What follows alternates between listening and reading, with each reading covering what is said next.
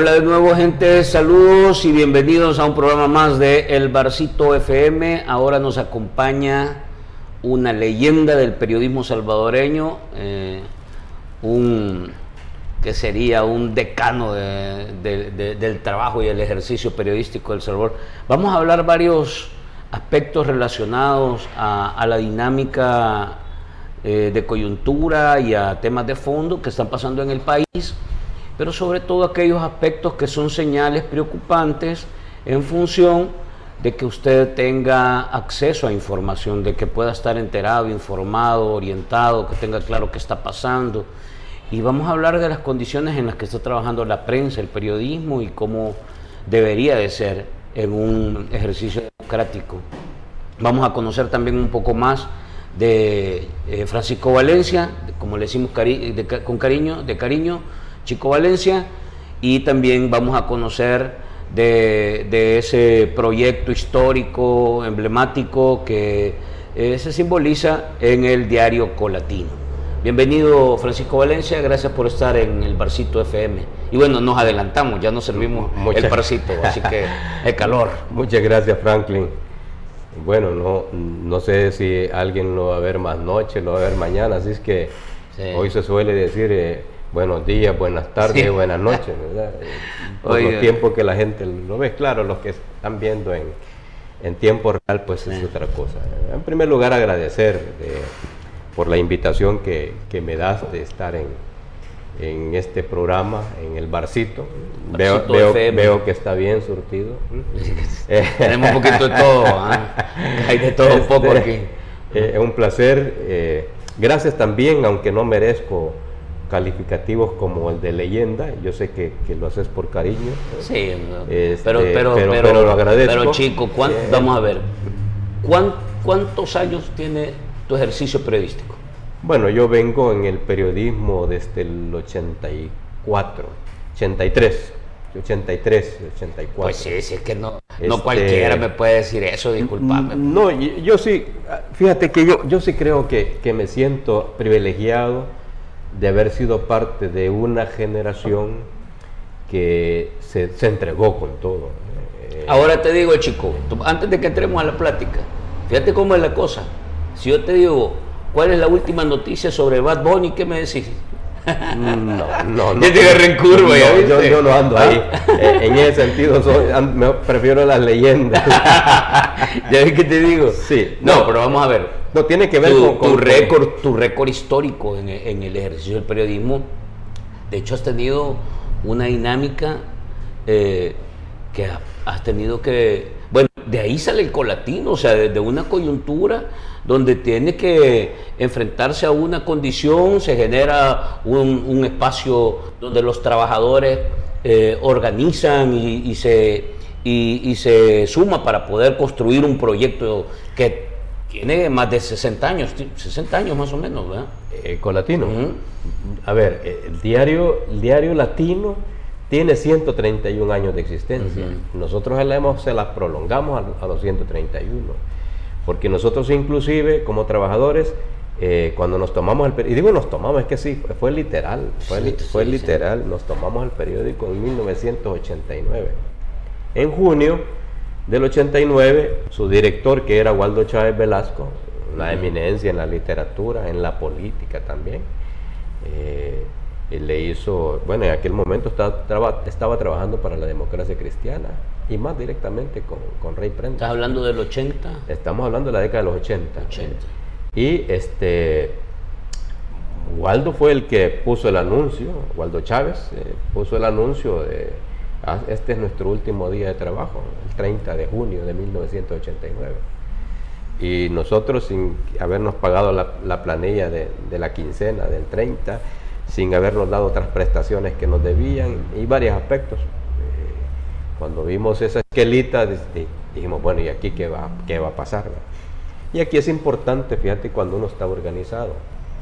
Nosotros ya habíamos organizado desde el 86, habíamos revivido, mejor dicho, gracias a, a Toño Velado, un, viejo periodista también que, que se las ha jugado desde la década de los 70, se las jugó en la guerra se la jugó también. Al final quizás no le han reconocido su trabajo, pero creo yo que es, es importante rescatar también el papel de, de, Antonio Velado. Pues Antonio Velado tenía los estatutos del Sindicato de Periodistas y similares de El Salvador. Este sindicato había sido, eh, había sido creado en la, década de los 80 con, con, los compañeros de la crónica, los Pinto, había una agencia de noticias de izquierda en aquel momento, en este momento creo que se llamaba API, no lo recuerdo muy bien. Y, eh, y bueno, lo primero que hicieron fue organizar a los periodistas.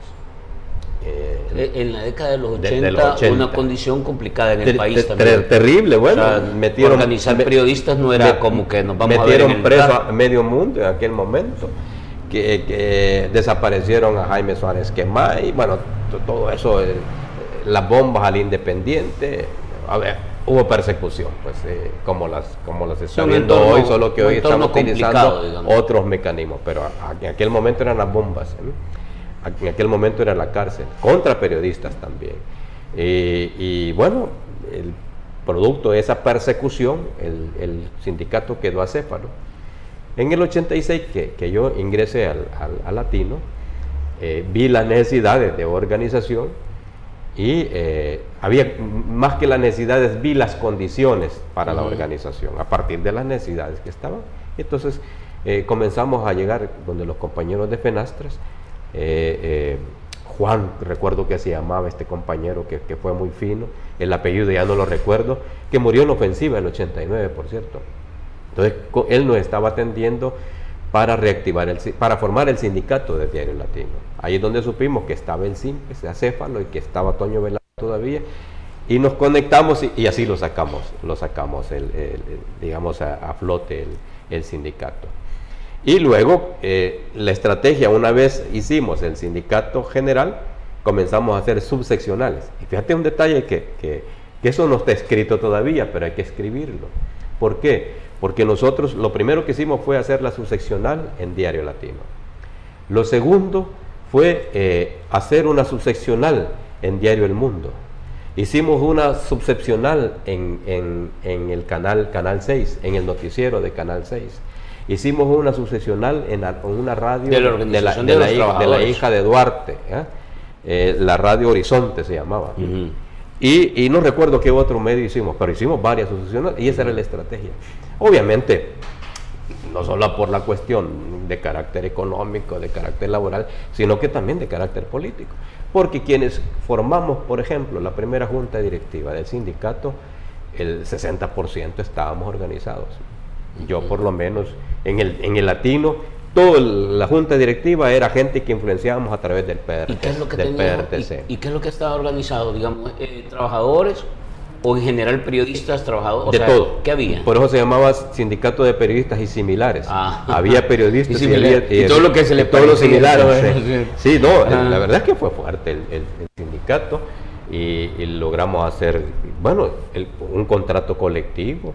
Eh, que lo firmamos en, Diario Latino, que fue el primero en, la historia de este país, de un sindicato, eh, eh, firmar un contrato colectivo y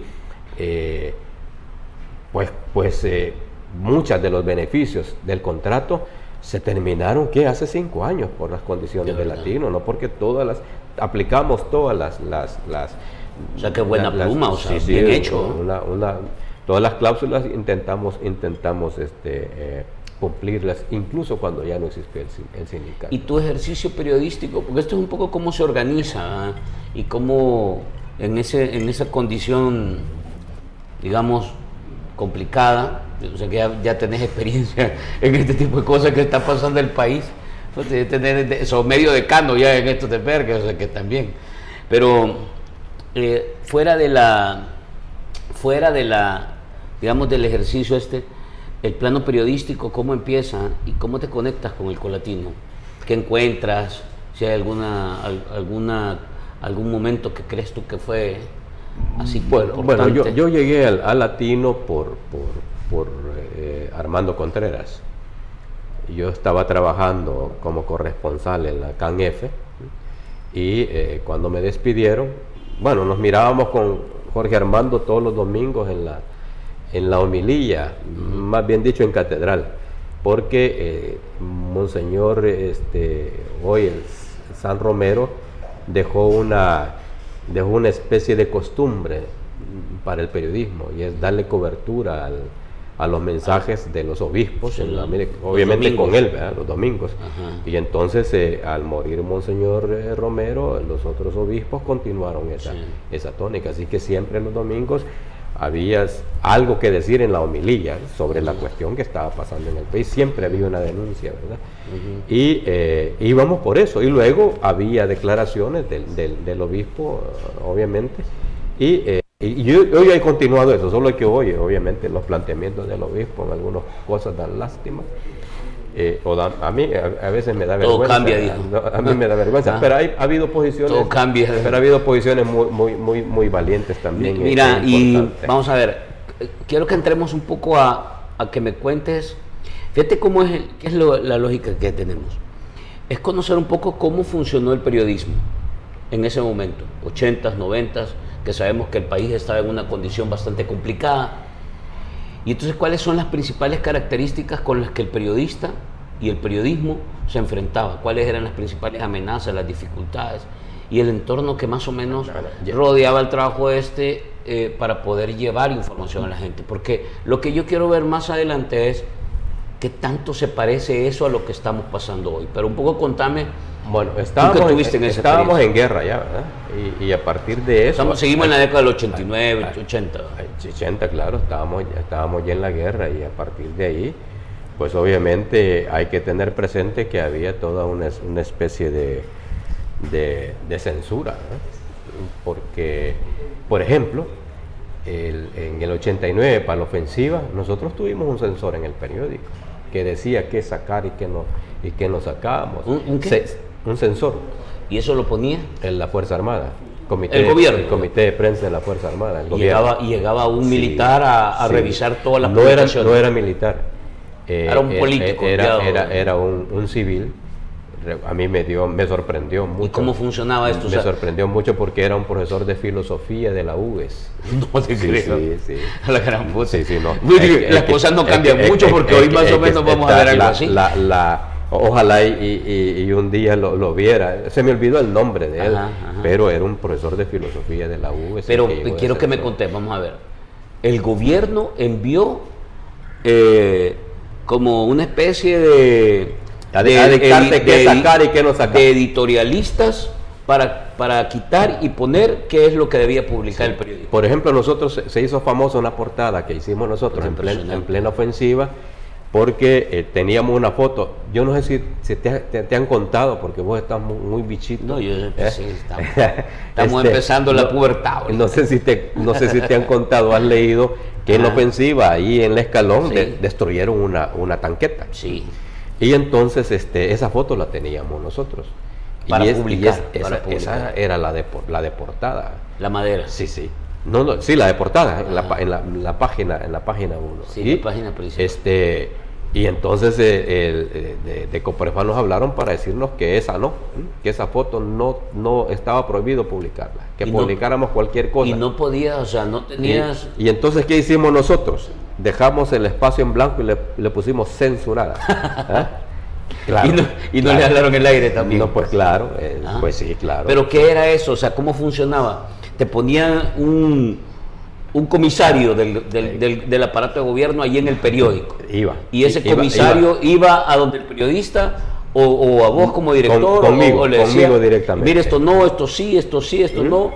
Y ustedes no, no, podían hacer nada, simple y sencillamente acatar la orden. Igual, en otra ocasión nos, nos censuraron un comunicado de, no sé si era del MNR o de Convergencia Democrática, pero uno de esos partidos que, que, ya estaban legalizados, acuérdate en el 89 se, legalizaron eh, porque iban a participar en elecciones, pero eh, igual nos prohibieron eh, publicar ese, ese comunicado y entonces le pusimos nosotros ahí censurado también.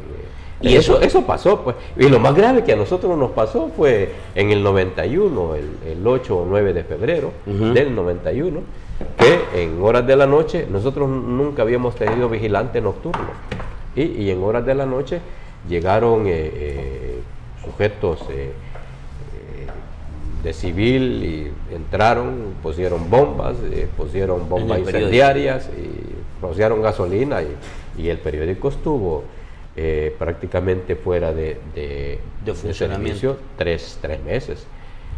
Sin embargo, nunca dejamos Pero de sacar era así, el periódico. Era así de claro, o sea que llegaban y con, o, o sea, o no, te, o no lo identificabas de dónde venía, o era así, claro que había. fue, en horas de la madrugada. ¿eh? Ah, fue en horas de la madrugada y uno lo reconstruye a partir, por ejemplo, yo, yo guardo, eh, conservo el, el, boletín que sacó el COPREPA, dando detalles de cómo habían llegado los... Otra historia. Eh, no es la misma historia, pero ellos, ellos la sabían mejor que como nos la habían contado a nosotros.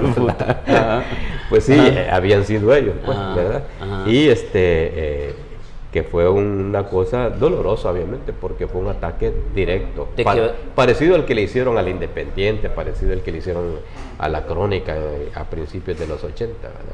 que intentaron destruirlo de esa forma. Nosotros intentaron destruirlo de esa forma también. El, el, vamos a ver, la, la operación era administrar y controlar absolutamente lo que dijera la prensa. Fíjate que en... O habían tiritos que se les salían. En, este caso, digamos que no fue permanente, estamos hablando de la ofensiva, fue para la ofensiva. Pero eh, luego vos, por ejemplo, si querías ejercer tu trabajo de forma libre, era bastante complicado. ¿Por qué? Porque para ser periodista, imagínate vos, tenías que tener un carnet del COPREFA. Todos los periodistas andábamos carnet de cooperación. ¿Y el que no tenía? Del Comité de Prensa de la Fuerza Armada.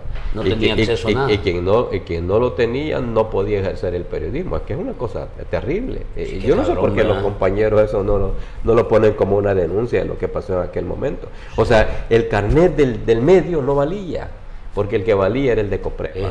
claro, yo lo utilizaba también. ¿Por qué? Porque si íbamos fuera, Vos no enseñabas el carnet del medio, enseñabas el carnet de Coprefa. Y el soldado o policía creías que era de, era de Coprefa. Eso me pasó. una, anécdota. Cuando liberaron a, a, Nidia Díaz y a cerca de 40 compañeros presos políticos que, estaban en Mariona, eh, yo estaba en la Radio Nacional, estamos en el 85, yo estaba en la Radio Nacional y eh, me destacaron ahí en Mariona. Y entonces yo ahí, este, eh, conversando con los presos políticos y toda la cuestión, hubo un momentito que los, presos, eh, sobre todo Mauro, Mauro era el, segundo al mando de la, de la FAL, del PC. No sé cómo se llamaba Mauro, el nombre legal. Eh, Hugo, Hugo, ¿qué? Bueno, Mauro era el segundo del PC, el segundo. Y había caído y estaba preso. Y era uno de los que iban a, a liberar. Y, como, y como él era de la comandancia, era el máximo, dice, bueno, y este, en un momento dice, bueno, y este, ¿por qué anda tan libremente aquí con todos los presos políticos y, tomando? Entonces llegaron unos compas, amablemente, y me dijeron, mira, ¿y, qué onda vos? ¿Qué andas aquí? ¿Por qué con tanta libertad y por qué solo vos? Y claro, este yo enseñé mi, carnet de la radio, pero además estaba de Coprefa. Ah, no, vos sos de Coprefa. No, hombre, no soy de Coprefa. Y menos mal que yo para entrar a esas cosas, yo siempre informaba a mi responsable del PRTC. Y yo sabía que ese día también allí habían tres compañeros del PRTC que iban a estar libres, sobre todo un hondureño. Y yo llevaba la misión de darle un mensaje al hondureño para decirle que no se fuera, no se fuera para, para para, eh, para WhatsApp, como fueron todos, sino que él tenía que irse para Panamá y de Panamá para, para Cuba. Alguna, alguna misión iba, iba a cumplir. Entonces yo lo fui a buscar, hablamos, fue el primero, lo primero que hice fue ir a buscarlo a él y le, y le, y le pasé todas la las instrucciones que me habían dado a mí del partido. Y él fue que llegó donde hubo decirle, nombre, es compa, eh, es compa, él, es de los nuestros y ha venido. Entonces ya, me dejaron libre. ya me dejaron libre. Nombre, lo, lo, difícil fue que cuando ya lo fueron liberados, ah, y a la Nidia y a Graciela, que era la otra compañera, que las dos eran del PRTC, que iban a sacar en libertad ese día, por el canje de Inés Guadalupe Duarte. Entonces, este, eh, la llevaron allí al, al, al, al, al penal, a la esperanza Y yo viví ese momento. Sí, y, es un y- momento- y- y le, y le hicieron, eh, este, ¿cómo se llama? Bien- esa- bien esa- representativo El saludo esa, militar que, sí. que le hicieron ahí. Bueno, Sí. viví todo eso yo. Y entonces eh, recibí una instrucción del- de uno de los que estaban ahí, mire, todo eso que usted ha hecho, me lo va a entregar, las grabaciones y, y la- y los, y los rollos, me los va a entregar porque el, el COPREFA va a administrar esa información. No, hombre, ahí estaba María Julia Hernández, porque ella acompañó a Nidia y acompañó a Graciela de, Mar- de cárcel de mujeres Sí, a Mariona. sí. Y le dije, mire licenciada, esto y esto y esto me pasa. Así que quiero entregarle estos dos rollos y estos cassettes. Por favor, se los entrega a Raúl Beltrán Bonilla. Desde entonces somos cheros con Raúl Beltrán, Beltrán Bonilla. Eh. ¿Y qué hice yo? Le metí más rollos y me puse a tomar cualquier cosa. ¿eh? Pero lo Sí. que yo había tomado, que creía yo que valía la pena, inclusive para, para la memoria histórica, para los ¿Y cuál era el riesgo pues, de, de no obedecer esas decisiones, digamos, más autoritarias que tenían Mm, bueno, eh, en de- ese momento el de- régimen de cara a la prensa, sobre todo? te ¿Cuál- proces- ¿Qué pasaba? Te, te podían procesar. Bueno, Paco Campos, un periodista. eh, Pero vamos a ver, ¿qué pasaba? Contame. Vos llegás a tu periódico y decís, mira, puta, traigo esto y esta es la realidad, pero quieren que saque esto. ¿Qué pasa? O sea, que- No, hasta ahí no, hasta ahí no llegaban. Ajá. Y yo, y yo eso, eso sí me, me- quizás debo decirlo, porque son de las cosas que me agrada, porque Waldo Chávez siempre tuvo confianza en lo que yo escribía. En la labor, labor de edición siempre le, le ponen una coma que no va. ¿verdad? un acento, y pero el, el concepto, digamos, el contenido fundamental, la esencia, siempre me, siempre me lo respeté. De hecho, yo entré a Latino eh, con la figura de periodista político. Claro, por, por mi experiencia en la, en, la, en la agencia, porque manejaba también los temas políticos, porque una cosa así, y, y yo es una de las cosas que creo yo que los periodistas a veces nos faltan porque aprendemos las técnicas, pero no, no aprendemos otros, otros, otros factores que Sí, son la importantes la para conocer la realidad, sí. la realidad nacional y, y para el contexto. ¿verdad? Eh, a, mí me, me- me- bueno, yo nunca tuve problemas por el tema de contexto. A veces creo que abusé, pero eh, digamos en la dirección de, de hacer una cosa que la gente no entendiera muy bien, había que trabajar mucho con el contexto. Bueno, y en la universidad nos enseñaron mucho. Características que podrían definir ese trabajo en esa época, el trabajo del periodismo, condiciones, digamos en general así, características que vos me puedas decir, mira, esta era más o menos la condición en la que trabajamos. En primer lugar, había que tener claro que, que era un trabajo peligroso. El- de hecho, el periodismo sigue siendo un trabajo, un trabajo peligroso. Eh, en este momento, por ejemplo, los, los periodistas que el presidente ha definido como, como muy incómodos o como sus, sus adversarios con nombre y apellido, esa gente corre peligro. O sea, eso hay que decirlo. No duermen tranquilas. Esa ¿no? gente O sea, no debe dormir. Sí, los, compañeros no que, duermen tranquilos. que van a hacer bien su trabajo, lo van a hacer bien porque es así. Eh, yo creo que uno, independientemente a los peligros que se enfrente, el trabajo debe hacerlo bien. Y yo por lo menos eh, eh, sé que, que- que la gente de, de- de la presidencia es- está dando seguimiento a lo que uno escribe, lo que uno dice. Yo no tengo temor a escribir lo que escribo. ¿eh? Yo creo que es, es, es necesario hacerlo porque eh, tenemos una, una responsabilidad. Y hoy que estamos en los tiempos del periodismo de explicación, eh, hay que explicarle bien a la gente. Y para eso hay que incluso apartar el temor. Sin querer decirte que uno es su- superhéroe y no, y no, y no tiene miedo. Claro que Hoy- tiene, que hoy tiene, que tiene una- miedo. Pero yo antes de irme a esto, porque te estás pasando un poco, pero quiero que me hagas una descripción más general de cuáles eran las cinco o seis características que vos veías en ese momento, porque quiero ver si los podemos ir haciendo un ejercicio comparativo más o menos. Mira, en, en primer lugar, vos no podías hacer un ejercicio libre si estabas supeditado a un carnet de Coprefa, por ejemplo. Vos no podías hacer un, un- un- periodismo libre si también tu director o tu editor te decía, mire, se, se está pasando, bájale un poquito. Eso, eso sucedía. O eh, eh, cuando, por ejemplo, eh, las agencias de publicidad decían, no, mire, ese tema por favor no lo saques. Lo otro que también era grave es que si, te, si un día te encontraban, por ejemplo, en, en algún lugar con, con gente de izquierda, te podían capturar, te podían meter preso. Yo te iba a contar lo de Paco, Paco Campos. A Paco Campos, que era fotógrafo del mundo en aquel momento, además era socorrista de Cruz Verde, estuvo preso, estuvo desaparecido un par de días en la policía de Hacienda, porque alguien le puso el dedo. ¿eh? A mí me pusieron el dedo también, pero a mí quien me salvó fue Waldo Chávez Velasco. ¿eh? Esto fue antes, de, antes del terremoto de, 1986. Me llamaron del de, Estado Mayor un día, como a las 11, que el coronel Araujo, así se, no, nunca voy a olvidar ese nombre, el coronel Araujo quería darme declaraciones por un lío que estaba enfrentando. Y llegué al Estado Mayor. Y cuando llegué ahí, pregunto a la secretaria por el coronel Araujo y me te digo, mire, te enchucharon inmediatamente. Me está esperando la mujer sorprendida, ¿va? digo, no, no, mire, mi coronel no, no lo ha citado. Eh, claro, cuando me dijo eso, pum, el corazón, ¿verdad? Algo pasa aquí. Claro, justamente, después que yo salí. Literalmente podían desaparecer. Eh, sí, cuando yo salí, venía un, grupo de oficiales junto con la Michelle Salinas. La Michelle Salinas era una desertora de la RN que estuvo en, las comadres hasta el 85. Pero cuando ellos la mandaron a un esfuerzo militar aquí por, por Huizúcar, cayó en una emboscada eh, y, comenzó ella a delatar, y ella me delató. ¿Y cómo me conoció ella a mí? Porque yo era el PRTC y ella era el ARN. ¿Cómo me conoció a mí? Porque yo era el responsable del partido ante el Comité Internacional de la Cruz Roja y la Comisión de Derechos Humanos, no, la Comisión de Derechos Humanos estaba, y la Comisión de Derechos Humanos no gubernamental. Entonces, cuando había alguna captura, yo la buscaba a ella, decirle, mire, esto y esto ha pasado aquí.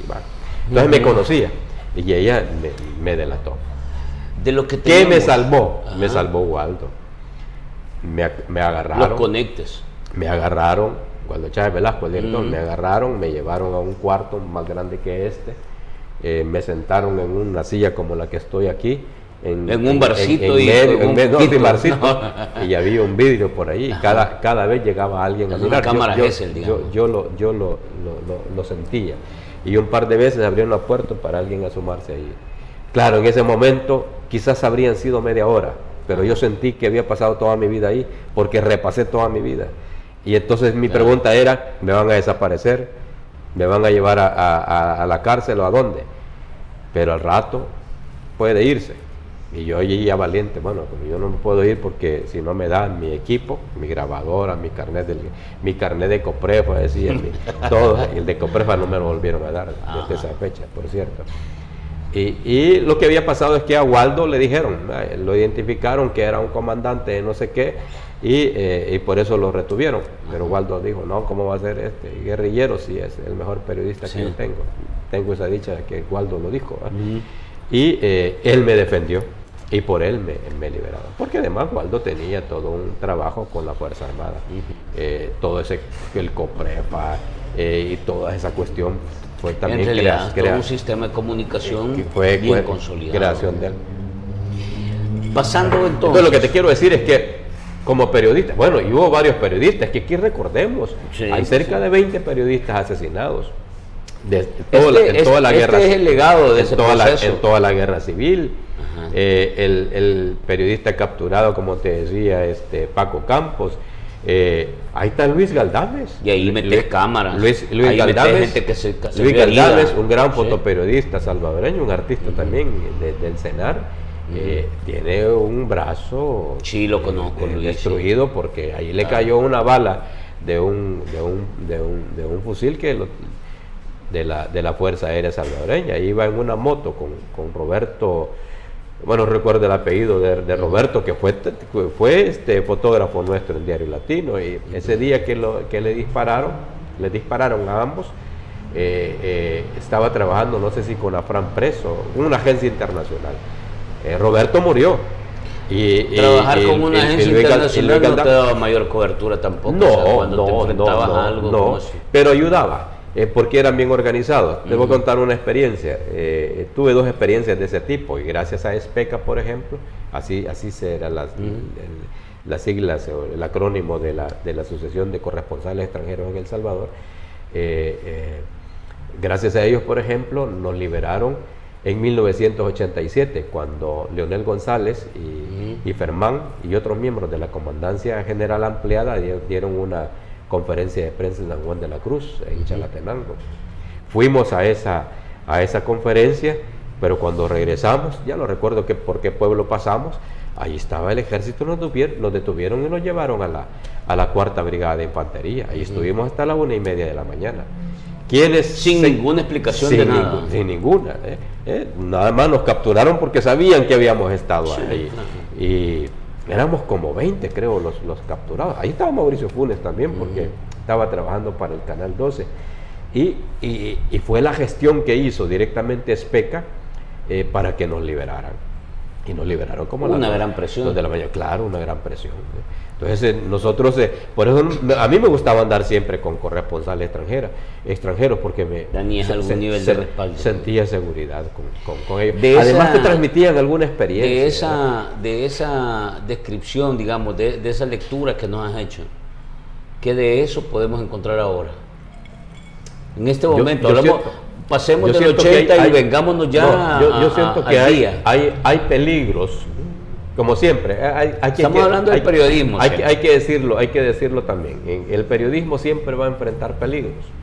Y si no, los que, los que estudian, por ejemplo, desde 1900, ¿qué?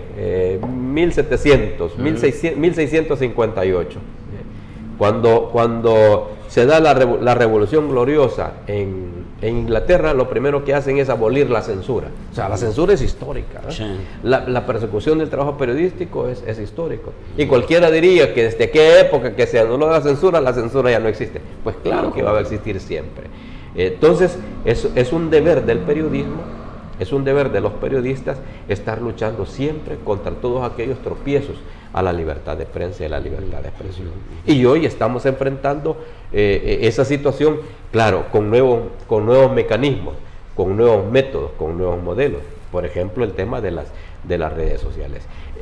Aquí ha pasado algo grave, pero, pero yo creo que como estamos desorganizados, porque nuestras organizaciones eh, no, quizás estamos, están haciendo, digo las organizaciones están haciendo un trabajo bastante analítico, es cierto, pero no de calle. Y nosotros, por ejemplo, con el sindicato en el, en, en 80, del 86 al 89, hicimos marchas, salimos a la calle, salimos a protestar. Por ahí anda una foto, eh, me la mandaron hace poco con, una manta en la que íbamos eh, Roxana Lemos, el que acaba de morir, morir Joel Burgos. que me a decir Romeo Lemos. Joel Burgos. No, hombre, ese era un niñito siempre. era, de mi época también. Ese, sí, que sí. Pero hoy anda en otros. En no te, no te seguir donde ibas, no te distraigas. Eh, ahí, ahí estamos con, esa manta, salimos a protestar por la muerte de, de, de un compañero. ¿Crees que se está generando ese clima hoy en el país? Yo creo que los peligros, como te decía antes, siempre han existido, pero hoy eh, están a la orden del día y muy preocupante. ¿Por qué? Porque eh, si bien, bueno, hubo un policía, acordate, que, le dio una bofetada en la cara a un, periodista. a un periodista, eh, a, Beltrán. Eso, es grave, la verdad. eso es grave. Y ya, ya, se atreven a hacerlo. Este, y, o que le quitaron la cámara. Eso es grave. En el periodismo eso es grave. Quien no lo ve así está, está perdido. Y eso ya ha pasado. Y está pasando, pasando aquí. Y luego, cuando te crean ese odio, eso es lo más grave, el odio contra la prensa, odio contra los periodistas, odio contra el periodismo incómodo, eso es peligroso, porque la acción eh, física eh, peligrosa contra el periodista a lo mejor no te lo puede cometer un funcionario, un policía un soldado pero sí cualquier loco fanático. Eso es grave. Ese día que, golpearon a, Beltrán del, periódico, eh, el presidente de CEPA, eh, Anliker, el, de aduanas, ¿es verdad? De, este, aduanas, sí. No, no, no. El de aduanas. Eh, Anliker es de, de, no, El, de Anliker de CEPA, el de aduanas. Eh, Cucalón. Cucalón, Cucalón. Y otros publicaron en sus redes sociales declarando patriota a ese policía que, había pegado el puñetazo al periodista. Eh, eh, eso, eso, es lo peligroso. Se está generando eso y esa es una, una, aberración y es un atentado a la libertad de prensa y expresión en el país. Y eso es peligroso. ¿Por qué? Porque esa acción puede ir en aumento. Otro día no va a ser una bofetada o que ¿A te a la cámara. Volvamos un poco. Digamos, en los últimos años, que de alguna manera se ha hablado de que hemos tenido en el país un proceso democrático, tierno pero creciente, que se va acostumbrando, se va adaptando. ¿Qué cambios positivos vistes tú en materia del plano del periodismo, de, la profesión del periodismo, de, la posibilidad de que se le dé acceso a la información a la gente que esté uno, Uno, uno, creo yo, de los grandes logros después de la firma de la paz en el periodismo fue precisamente eh, todo, todo, todo ese, eh, esa innovación que hubo en el periodismo. Yo recuerdo un editorial de la prensa gráfica, no sé si fue en el 93 o el 94, pero aceptaba que debido a la presión del poder, muchas cosas se las, se las callaba. Sí, sí, lo, aceptó. Aceptaron censura. Lo, aceptaron, lo aceptaron. ¿eh? Que, aceptarlo ya era un logro. ¿eh? Ya, ya, ya, era un logro. ¿Por qué?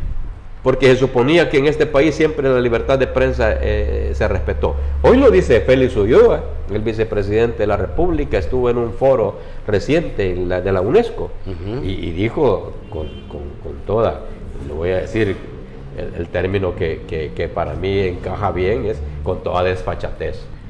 dijo que en este país se respeta la libertad de prensa y expresión. No lo he visto yo, fíjate. hombre, si tienen, si tienen anulado el instituto de Acceso a la Información, si han hecho, han tirado al cesto de la basura la ley de acceso a la información, si, si, si atacan a los periodistas, y aquí tenemos medios y periodistas con nombre y apellido que los, que los han atacado directamente y el propio presidente de la República.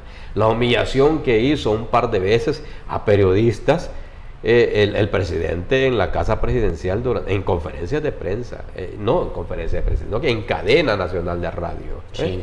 eso es grave, eso es grave. Quien no lo ve así no, no, está entendiendo qué es esto.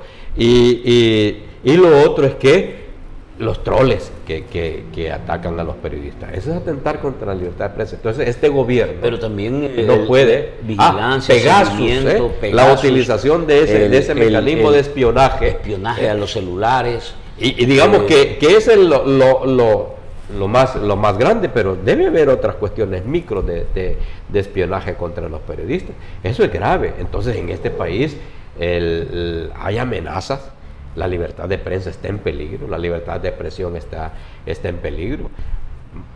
Y una de las cosas buenas que han ocurrido quizás en los últimos seis meses, no me atrevería a pensar que más allá, pero que alguna gente ya ha comenzado a, hacer críticas. Se han unido las críticas, porque muchos de, los, de la gente que, que, que, que uno la conoce, que tiene capacidad intelectual para racionalizar el momento, analizar el momento y dar una opinión que valga la pena, que oriente, se habían quedado callados. ¿Por qué? Por temor a que los ataque el presidente, por temor a que los ataquen en los troles eh, los, seguidores del presidente. ¿Tu experiencia, chico, qué significa que te ataque el presidente? No, eso es un, es, es, digamos que tenés todo el poder en tu contra. Y eso es peligroso. Hombre, si el presidente es incapaz de respetar tu, tu, tu, bueno, esa cuestión de la alteridad, de respetar al otro, ¿eh? estás, estás, en una situación difícil en un país así. Y eso ha pasado, el propio presidente encabeza esas acciones eh, que van en detrimento de la libertad de prensa. Y muchas veces, digamos que al final, vaya, está bien, no en detrimento de la, de, la, de la, libertad de prensa, pero sí en detrimento de, la humanidad. Cuando este te humilla un periodista, eh, te digo, eso es grave. aquí, Hay, aquí, Hay, una lista negra, digamos, podríamos, no, es lista negra, pero podríamos llamarlo, o sea, eh, El Faro, Gato Encerrado, eh, hoy el, diario de hoy, la prensa gráfica, bueno, Colatino, tú tuviste un, un zipizapa con, el presidente. Hasta mentiras, digo, digo que me había regalado dinero. No, a mí. Es que te había mandado a resolver pisto para que pagaras y todo lo demás. centavo mandado. Espérate, pero, contame ese capítulo, ¿cómo fue eso? Resulta que nosotros, eh, cuando. El, eh, esta es otra cuestión, porque una cosa son los ataques también, verbales, de ese tipo, pero otras son también las acciones o los hechos. A nosotros el presidente nos retiró toda la publicidad. Y claro, cuando nos retiró toda la publicidad, ¿y qué es toda la publicidad? ¿Eh? Esa, e, esa, esa, esa, pequeñez que nos dejó el gobierno de Sánchez Serén, que era una baratija. unas, sí, una baratija, eran cuatro instituciones que nos daban anuncios. Eh, la Superintendencia del Sistema Financiero, la Superintendencia de Electricidad, el Ministerio de Salud, eh, mi respeto por cierto para la doctora eh, eh, Violeta Mengíbar. Ojalá y resuelva, es una presa política, hay que decirlo, y ojalá salga pronto en libertad. Este, el, Ministerio de Medio Ambiente, eso era. Cuatro, cuatro instituciones de gobierno que nos daban... Tenía un contrato con los ministerios por prestar un servicio de publicidad en, el periódico. Exacto, que significaban 8 mil dólares al, al mes en en, los cuatro. ¿Y el gobierno los quitó? Eh, los quitó, los ordenó. Básicamente te asfixió. sí, lo poco que entraba. Similar a lo que le hizo ahora a los alcaldes, digamos. Exacto, exacto, exacto, exacto. ¿Y entonces? Entonces, bueno, eh, cuando, cuando hace eso nos vimos en problemas serios. Entonces dejamos de pagar en el 19, 2019, dejamos de pagar el seguro social, dejamos de pagar el IVA, dejamos de pagar las AFPs porque el poco dinero que entraba, producto de los edictos y otro tipo de, publicidad que conseguíamos, lo, lo, dedicábamos para pagar salarios, pero claro, sacrificábamos lo otro.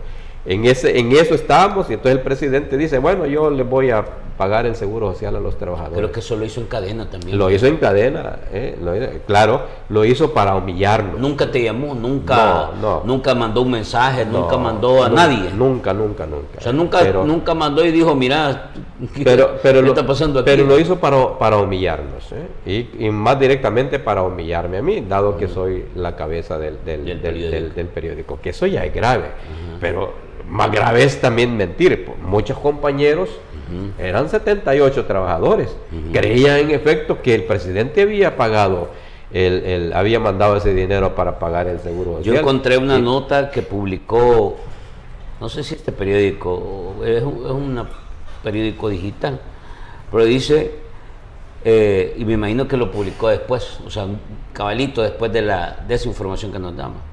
Y dice, el director del periódico Colatino agradece al presidente su ayuda, dice. Y luego redacta toda una, serie de cosas como que en realidad este, el periódico quedó, ¿cómo se llama? Fue salvado por, por el presidente Bukele. Eso es lo que dice la nota, ¿eh? es, el periódico se llama Última Hora. ¿Está bien? No, pero no, no, dio, y, dice que agradeciste que el periódico va bien y, todavía aparece una publicación donde, donde felicitas la decisión y toda cosa, una cosa así. no, pero, es la información. Va. menos mal que hasta hoy me estoy dando cuenta de esa publicación. porque me yo la encontré en la red. Yo la encontré en la risa, en aquel momento me hubiera dado rabia. sí, yo la encontré en la red, pero, pero fíjate cómo es esto, vamos. Esto es la historia que, que llega la contando. Ese otro, este Esta es la historia, este, o sea, que está aquí, yo la encontré en la red, o sea, no te estoy inventando, aquí está, aquí está, ¿eh? aquí está. La encontré en la red y, y, como estábamos pensando que nos íbamos a ver, yo dije, pues sí, vamos, tal vez hablamos de esto, pero, o sea, lo que les quiero decir, lo que te quiero decir es que esto es lo que pasa y lo que la gente ve, escucha y que al final termina creyendo. Sí, es lamentable. La realidad normalmente no es similar a lo que la gente mira. Fíjate que por eso, que, por eso creo yo que el, periodismo tiene grandes retos. En este momento, digamos que estamos en cuesta arriba, cuesta arriba. El periodismo en términos generales. ¿Por qué? Porque este presidente se ha encargado de desprestigiarlo. Y entonces la gente, que, que a todo le dice sí, entonces ve el periodismo como una amenaza y nosotros eh, tenemos que, salir y dar la batalla. a ganarnos a la opinión pública.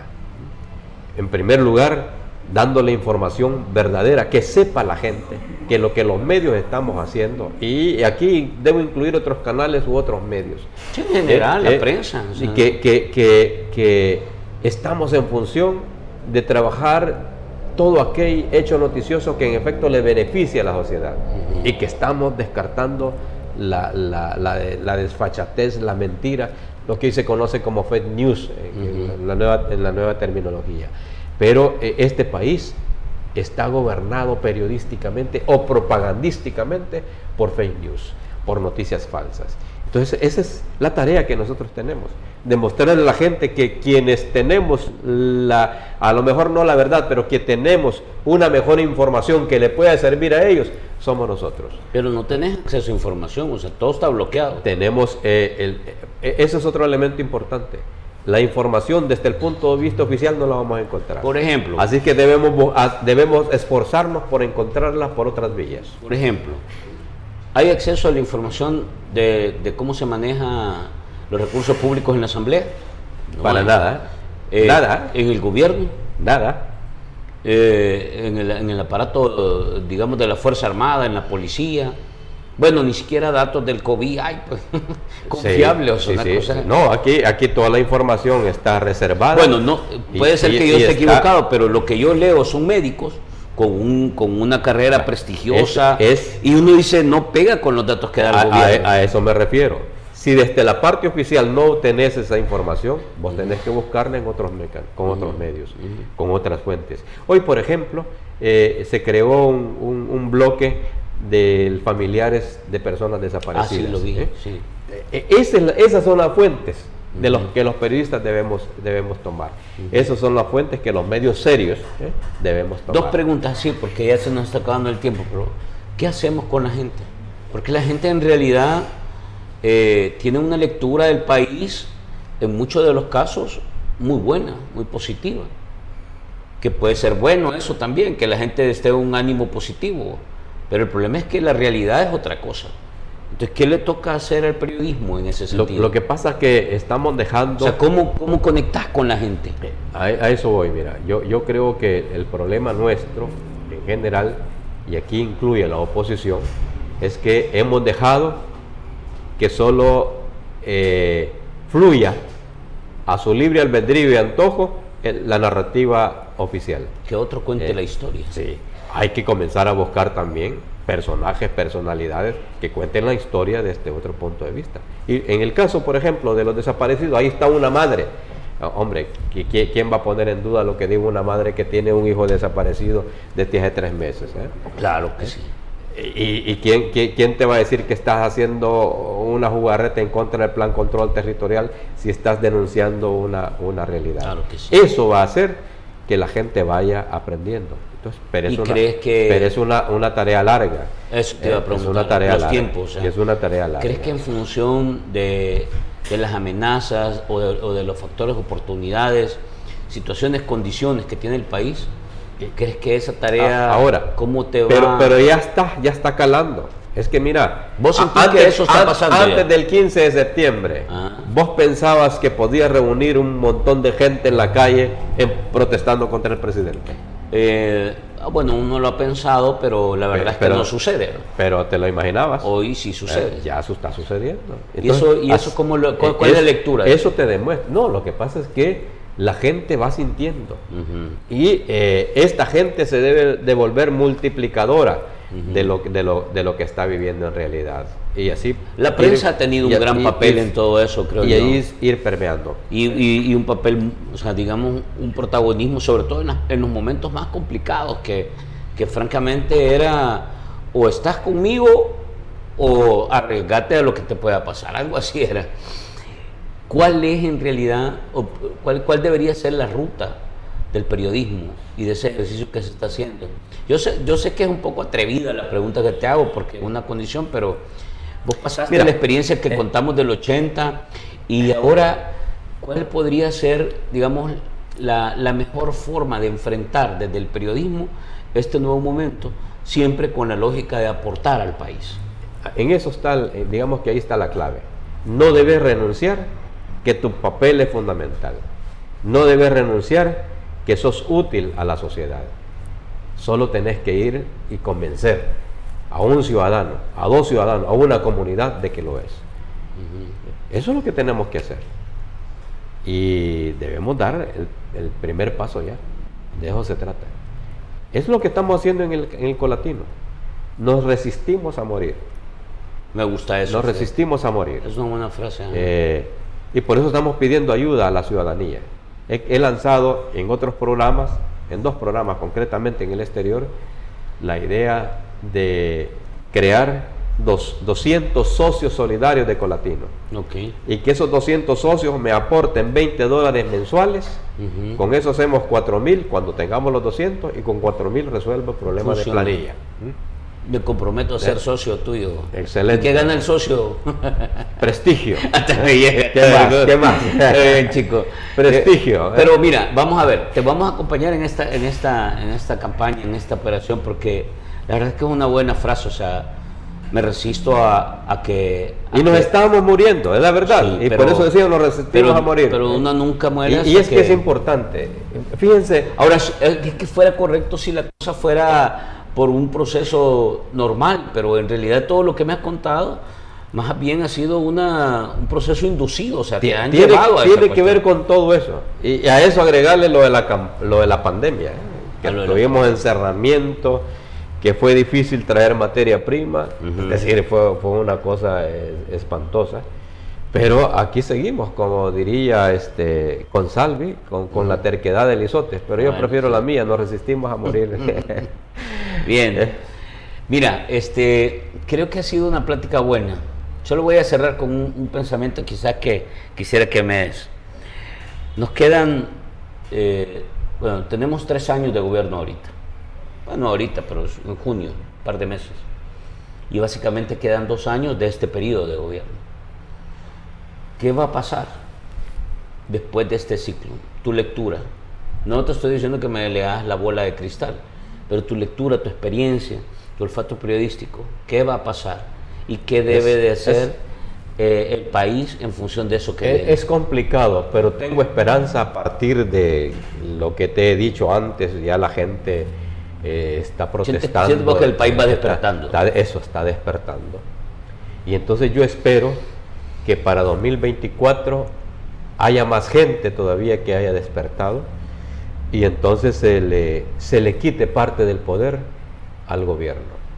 Yo no sé si por las argucias de la, de la sala de lo constitucional podrá él reelegirse. Si se reelige, no descarto que la gente lo, lo, vuelva a elegir, no lo descarto. Pero sí creo que hoy sí la ciudadanía, y, y eso debemos trabajar nosotros, eh, vote con más sabiduría ¿eh? y, le, y, no le deje todo el poder como se lo ha dejado hoy. Que cuando votaron por él en aquel tiempo y cuando votaron para esta Asamblea Legislativa, la gente creía que íbamos a estar de verdad en un, en un país, eh, en el paraíso. obviamente en el paraíso solo está el presidente, porque simular bajar de una nave para anunciar la ciudad Bitcoin, eh, ninguno de los que nos está viendo en este momento tiene posibilidad de vivir en Ciudad Bitcoin. Primero porque no existe en este momento, porque para que exista quién sabe cuánto tiempo va a pasar. Y segundo, que, que quien tenga un Bitcoin, a los salvadoreños lo que le regalaron fueron 30 dólares, no Bitcoin. Ojo con eso, ¿verdad? Y en una herramienta que muchos le, han, dado, le han dado cuenta a la gente que, le, que le regalaron 30 dólares en Bitcoin. No es cierto, le regalaron 30 dólares. ¿Por qué? Porque el presidente tenía que votar. Eh, quería votarlo y lo votó bien. Y no quiero decir que los compró, pero lo votó el presidente a 30 dólares. Entonces, ninguno de los que nos está viendo hoy va a poder estar en esa ciudad. Porque ninguno va a poder tener un Bitcoin. Digo, el ciudadano, el salvadoreño común. Claro, si hablamos de esas 120 familias que tienen el Producto Interno Bruto, el 70 por ciento del Producto Interno Bruto, ellos sí pueden comprar un Bitcoin. Desde 35 mil a 60 mil dólares o a 100 mil como quieren llegar algunos.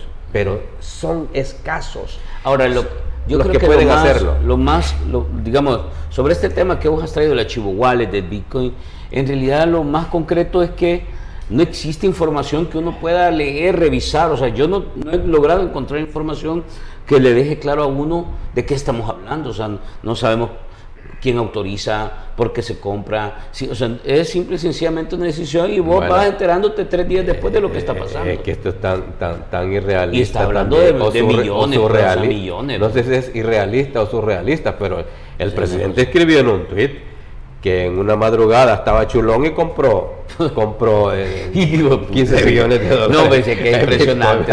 no, solo, solo en El Salvador esa, cosa, no, esa cosa no puede ser. Pues. Entonces yo espero que la gente se dé cuenta, pero hay que decírselo.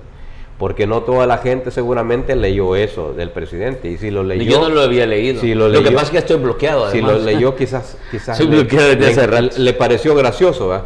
Pero ojo, más allá de lo gracioso, porque es, es verdad, es un estilo eh, que, caracteriza al presidente, pero ojo, eh, eso, eh, lo gracioso a estadista, cómo debe manejar Muy una, política económica, es hay un, hay, un, gran abismo. Ya estamos fuera de tiempo, pero no me quiero, no te quiero dejar ir, digamos, esta vez, sin que me des tu, tu valoración muy rápida de la asamblea, de estas comisiones, del estilo que está funcionando ahora en la Asamblea. Eh, en general, ¿cómo la describes? Y lo que hoy vimos, por ejemplo, hoy volvió a activarse la comisión, de muchos le llaman la circomisión, otros le llaman la de persecución, pero se ha activado una comisión legislativa que está llamando a, funcionarios, pero en realidad hay mucha crítica con el método, el estilo, la actitud. Ah. Este, lo este, este, esta es una asamblea legislativa que está montada en el circo, para hacer circo. Y desgraciadamente la gente eh, aplaude el circo. Claro, el circo es para eso, ¿verdad? Pero ojo, la ciudadanía debe saber que la Asamblea Legislativa es para crear políticas, para crear leyes, y no para hacer circo. El primer poder del eh, Estado. Eh, es, es, para persecución, es para humillar. La gente que están llevando de los sobresueldos es para exponerla a la humillación. Es para que, que, que como en el circo romano, todos le, lancen cual, cualquier cosa y, pidan eh, la, cabeza, O, pidan sangre. Eso es lo que está haciendo la Asamblea Legislativa. Es una vergüenza esta Asamblea Legislativa. Y por eso, a partir de esta Asamblea ya no es el primer órgano. Debería serlo. Si, si leemos a Juan Jacobo Rousseau, el contrato social, pues ese es eso, ¿verdad? Eh, pero, pero estos la, la han degenerado. Chico, te agradezco. A todos ustedes, gentes, en realidad ha sido una conversación, digamos, de, allá para acá, de los 80 para acá, regresamos, pero interesante, fíjate, yo creo que deberíamos de, crear un, espacio semanal para tratar de recuperar un poco la memoria histórica. hay un montón de cosas que la gente no las está oyendo y, y hay gente que, vos decís que no, pues te quieres sentir joven, pero, pero chico, tenés no sé, un vergo de años trabajando en periodismo, o sea, y, la experiencia vale más que, que, la, parte académica. Y yo te digo, yo reconozco el enorme trabajo, no solo el tuyo, una buena cantidad de periodistas que tiene el país, muy buenos, eh, que hicieron un trabajo importante y que fueron determinantes en el periodo del conflicto armado, de la firma de la paz y posterior en este proceso que hemos tenido de, de proceso de democrático. Ahora estamos enfrentando un nuevo momento, creo que le toca a una nueva generación de periodistas y, de, profesionales de la comunicación y de la información asumir un nuevo reto, pero yo creo que la gente también eh, recuperar la memoria histórica le da un, enorme valor agregado a la posibilidad de ver hacia el futuro también. Y eso es clave porque son de las cosas que el presidente también está atacando. Sí, él, él quiere parecer que, que, no hay historia. Cree que El Salvador eh, nació con su llegada a la presidencia. Ese es un, gran error, por supuesto, una blasfemia. Vamos, yo creo que esas cosas tienen, tienen vida corta. por eso creo yo que es importante eh, trabajar en función de la memoria histórica. totalmente de acuerdo. Te agradezco, chico, de verdad. Y, me encantó tomarme un traguito contigo. Hoy es, recuérdenlo, jueves, ya casi viernes fin de semana y ya estamos en una hora más relax. Así que cae bien platicar una buena plática con un buen amigo. Eh, creo que es una buena forma de entrarle al fin de semana. Te agradezco, chicos, nuevamente. Gracias. Y suerte. Somos socios del, del periódico. Y te Excelente. voy a ayudar a conseguir más socios. Vamos a ver. Perfecto. Vamos a ponerle la- la- la- el, vamos a poner el reto que todos los que vengan a este programa se van a volver socios del periódico. excelente. Gracias Y por después nos arreglamos, chicos. gracias a todos ustedes, gentes, por estar nuevamente en un programa más de El Barcito FM. Nos vemos la otra semana y síganos en nuestras redes porque ahí vamos a tirar piezas. Vamos a tirar pequeños cortos del- de, la plática. eh, en el blog también les enviamos o les compartimos la, la- la- conversación escrita. eh, en Facebook, en Twitter, en Instagram, en YouTube. Eh, muy pronto vamos a estar en Spotify también, compartiendo con ustedes el podcast del programa. Así que estamos tratando de hacer las cosas bien. Y nuevamente agradecerle al equipo que trabaja para que podamos todos los jueves tener una plática más y compartir con ustedes una historia de alguien que ha construido éxito con trabajo y que eh, en realidad tiene un, enorme eh, conocimiento que compartirnos. Les agradezco y hasta el próximo jueves.